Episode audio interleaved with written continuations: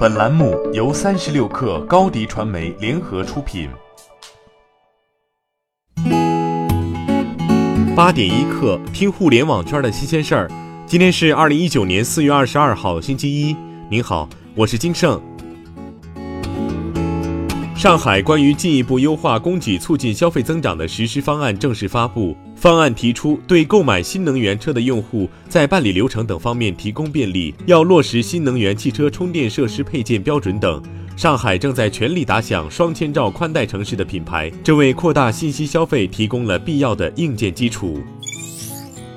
中国电子信息产业发展研究院等机构近期发布的白皮书显示，深圳已是中国智能可穿戴设备最大的研发生产基地，生产制造了全球百分之八十左右的可穿戴产品。二零一八年，中国可穿戴设备市场出货量同比增长百分之二十八点五，达到七千三百二十一万台。市场排名前五的厂商分别是小米、华为、苹果、步步高和奇虎三六零。市场份额最高的产品分别是耳机和智能手表。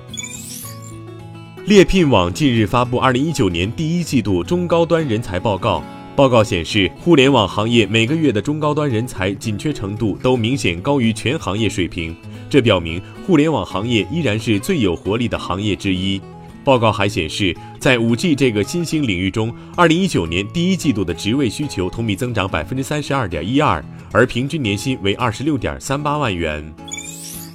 投中研究院发布报告称，二零一九年一季度，中国 VC PE 市场基金募资低潮延续，新成立基金及募集完成基金数量持续走低，共计一百一十只基金进入募资阶段，同比下降百分之五十三点三九，目标募资规模三百五十九亿美元，同比骤降百分之八十六点七八。VC PE 募集完成基金共九十四只，同比下降百分之五十八点七七。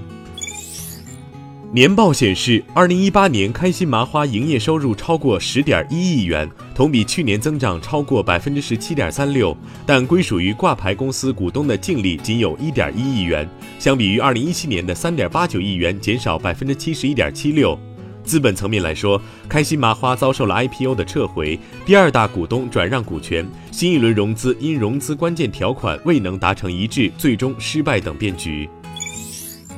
三星中国方面公关人士昨天临时通知媒体，取消了三星 Galaxy Fold 折叠屏手机本周三在上海的发布会，解释为场地原因所推迟，并且表示推迟时间待定。此前有试用用户反映，该手机出现屏幕隆起、闪屏、黑屏等问题，甚至手机完全不能使用。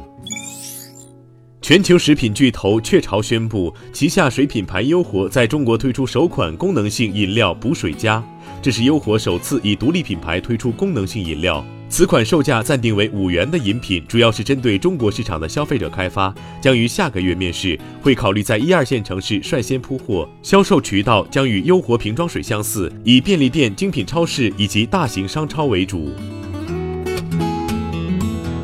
八点一刻，今日言论，在接受媒体采访时，宗庆后首度提到要退休了，我想我应该是准备退居二线了。而在公司管理层经历变更后，宗庆后的女儿宗馥莉并没有加入娃哈哈高管团队。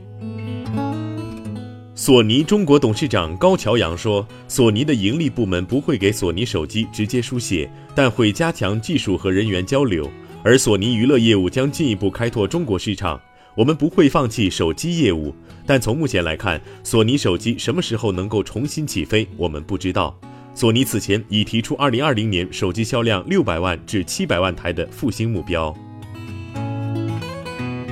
好，今天咱们就先聊到这儿。责编：彦东，我是金盛，八点一刻，咱们明天见。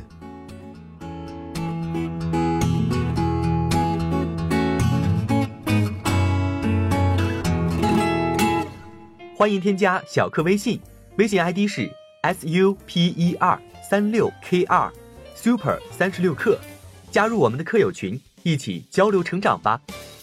高迪传媒，我们制造影响力。商务合作，请关注公众号高迪传媒。